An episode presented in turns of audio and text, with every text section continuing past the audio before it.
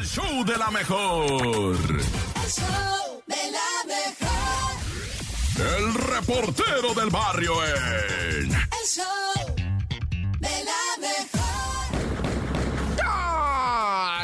Montes, Montes, Alicantes, Pintos, esto es el show de la mejor 97.7. Ando medio ronco, raza, ¿verdad? porque la cagua estaba veladísima. Mira cómo me dejó. ¿Pero qué tiene? No, es que me salí a correr, ¿verdad? Pero encuerado en el, en el sereno, no, ya. No es cierto. Bueno, ya. Es que sí me serené, se me hace, ¿verdad? Pero pisteando. Bueno, ¿qué? ¿Vamos a ir con las tragedias o cómo? Oye, pues empezando con lo que está ocurriendo en el caso de Octavio Pérez Ocaña, nuestro adoradísimo Benito Rivers, ¿verdad? Que fuera asesinado el pasado octubre del 2021.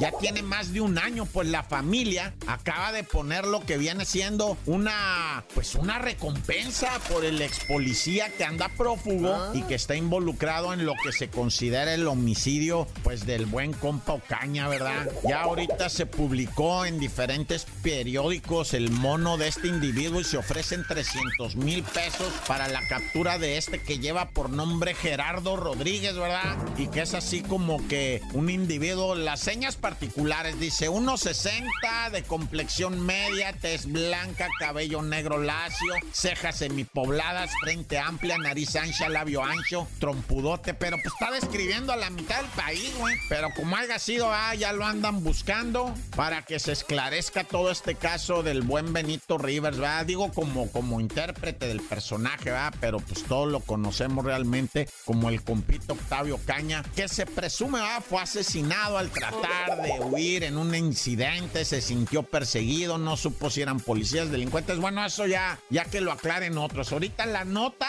es que están pagando 300 mil varos de recompensa a quien entregue a este mentado ex policía de nombre Gerardo Rodríguez. Y bueno, vamos ahora hasta San Luis Potosí, no raza rarísimo esto. Resulta que estaba un negocio con la cortina cerrada, ¿verdad? Un negocio ahí en el centro de San Luis Potosí, una pestilencia horrible, gusanos saliendo por abajo, güey, por los vecinos. Empezaron a llamar a las autoridades, las autoridades la verdad no hacían caso ninguno hasta que un vecino se puso pilas y dijeron, oiga, hay un explosivo ahí en, en tal lugar, en tal, donde está la cortina metálica y la canción. Llegaron las autoridades y había una especie de cohete ahí, ¿no? Una bomba molotov, una cosa ahí.